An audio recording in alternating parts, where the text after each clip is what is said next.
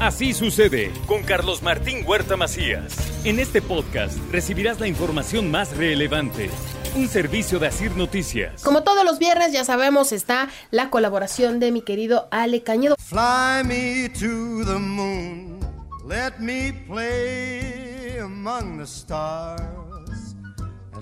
Ahora sí, mi querido Ale, mira, hasta, hasta te cambia el ánimo, ¿no? Escuchas esto y sabes que viene Ale Cañedo. Claro que sí, Moni, qué gusto verte. Muy buenos días. Igualmente. Frank Sinatra nos evoca tiempos pasados que en el presente nos hace sentir que viajamos. Siempre, ¿no? Y, sabemos que vienes tú. Cuando lo escucho, sé que vienes tú. Gracias, Moni. Julio, buenos días. Un saludo también aquí a todo el auditorio. Muy buenos días. Vamos a viajar ahora también, pero en por tren. Esta canción de Frank Sinatra habla de viajar en avión porque era la mítica época de los años 50 y 60 donde la aviación hizo una explosión económica y comercial impresionante. Fue la historia del jet, en el que cambió y la velocidad del mundo se acercó. Todo lo que quedaba lejos se volvió cerca gracias a los aviones. Y empezaron a moverse los trenes y toda la gente que viajaba por tren empezó a cambiar su modelo. En Europa se mantuvo mucho el tren, es más, es uno de los medios de transporte más eficientes y ahora ecológicos en, esas, en esa región. Tan, tan así que ya muchas compañías están previniendo cambiar vuelos de corta distancia para que la gente viaje más por tren y utilizar los aviones para rutas mucho más largas que permitan una mejor experiencia. Entonces, el, cambio fue radical. ¿Qué pasó con muchos trenes? Pues en Estados Unidos, Amtrak, que es la compañía única que hay allá, se dedicó a hacer trenes de, cercanías en algunos puntos o trenes fundamentales para unir ciudades, pero no hizo un desarrollo tan grande como el que tuviera eh, Europa. México. México, el tren pasó a un plano distinto, dejó de utilizarse como pasajeros normales, más para carga, es muy fuerte en carga, y también cambió algunas modalidades. Yo me acuerdo en los años 90 que en la agencia de viajes vendíamos boletos de tren para la ruta México-Monterrey. Había muchos eh, personas que en lugar de irse en avión, en autos, iban en el México-Monterrey y se vendía bien ese, tipo de servicios. Dejó de darse y empezó a ver entonces qué pasar con los trenes. Se convirtieron en trenes vacacionales, trenes de placer.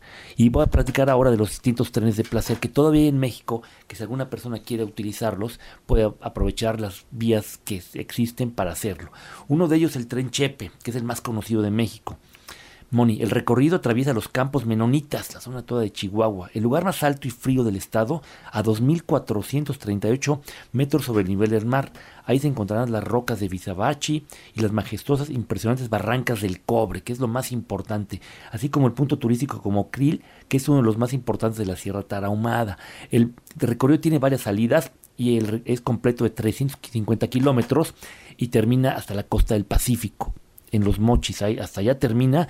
Hay una parada anterior en el Fuerte, que es un pequeño municipio, pueblo mágico, en el que muchas personas pueden quedarse, o se sigues hasta, hasta los Mochis y ahí termina el recorrido del Chihuahua Pacífico, que también luego va de regreso, aunque yo recomiendo que la ruta más completa es llegar a la ciudad capital de Chihuahua y bajar todo desde las barrancas del cobre hasta las llanuras de Sinaloa y terminar el recorrido. ¿Aproximadamente cuánto tiempo es?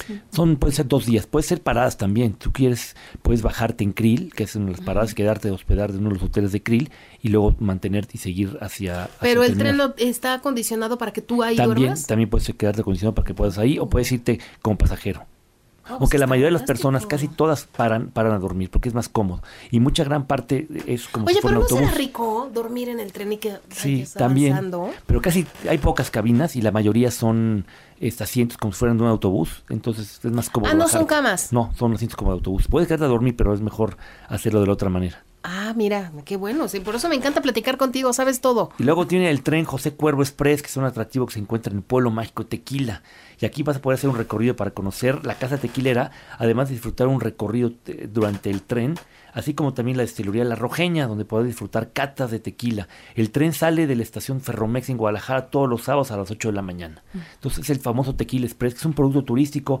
Lo hizo una compañía española que se dedica a hacer programas turísticos en el mundo un buen amigo la dirige, Tono Franco, él dirigió todo el proceso, porque hay que recordar que no se puede hacer un producto turístico nada más de la nada. Ay, mira, hay un tren, hay que subirnos. No, hay que elaborarlo, hay que ver que haya una idea, que esta idea se pueda convertir en un recurso que se pueda transformar en un producto que se pueda comercializar cuando se hacen las cosas de esa manera tiene mucho éxito y la gente lo disfruta muchísimo. Va muy temprano, tempranito no te vas a tomar tus tequilas en la ida, pero qué tal de regreso, ¿no? O en las catas que puedes tener allí en la famosa hacienda de la Rojeña. Otro también es el de Casa Herradura. Este es uno de los principales que tiene también. Este es uno de los tequilas más famosos, más de 145, y ofrece tres experiencias, el vagón premium, el tequila Herradura Express vagón club y el tequila Herradura Express vagón primera clase.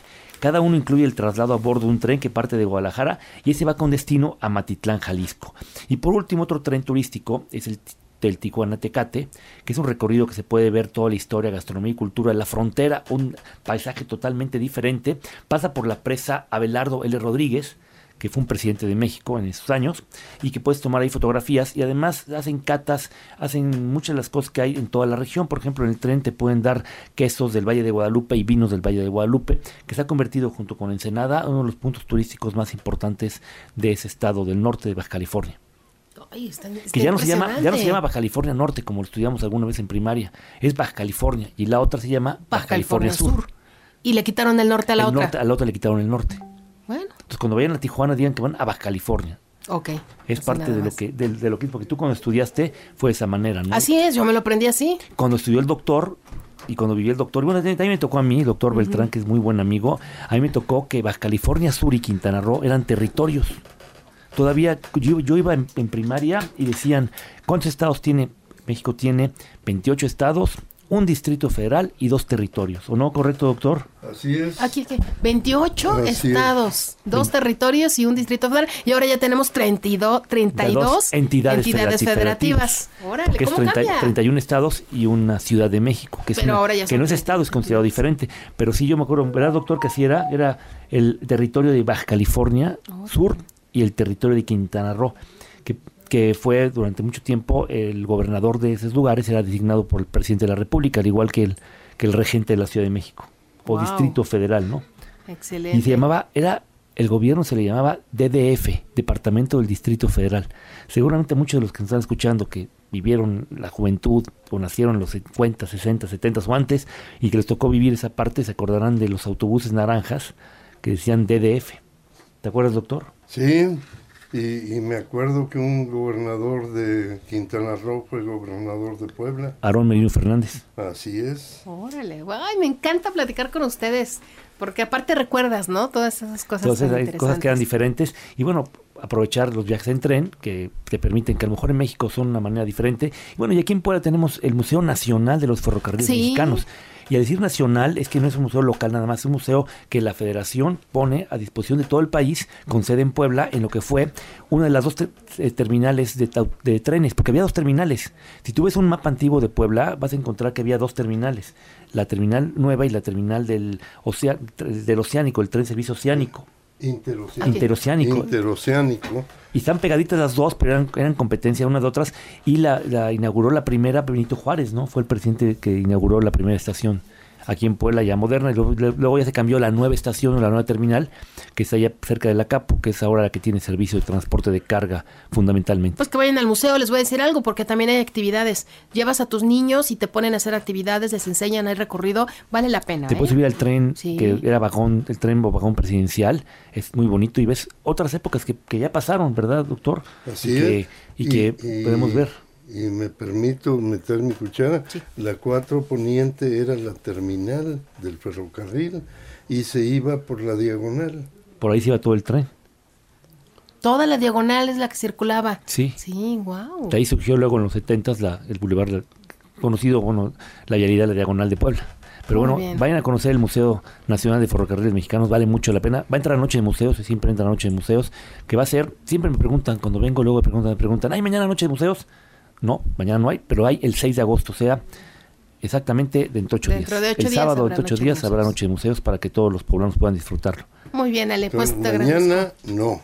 Mañana, no. Hoy no toca, como dice el doctor. Hasta la próxima semana, Ale. Como siempre, un gusto platicar contigo. Me encanta y me dejaste esas ganas de viajar en tren. De verdad que lo voy a hacer. Sí, lo voy a hacer en un momento. una buena oportunidad para hacerlo.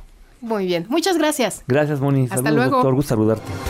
Así sucede con Carlos Martín Huerta Macías. La información más relevante, ahora en podcast. Sigue disfrutando de iHeartRadio.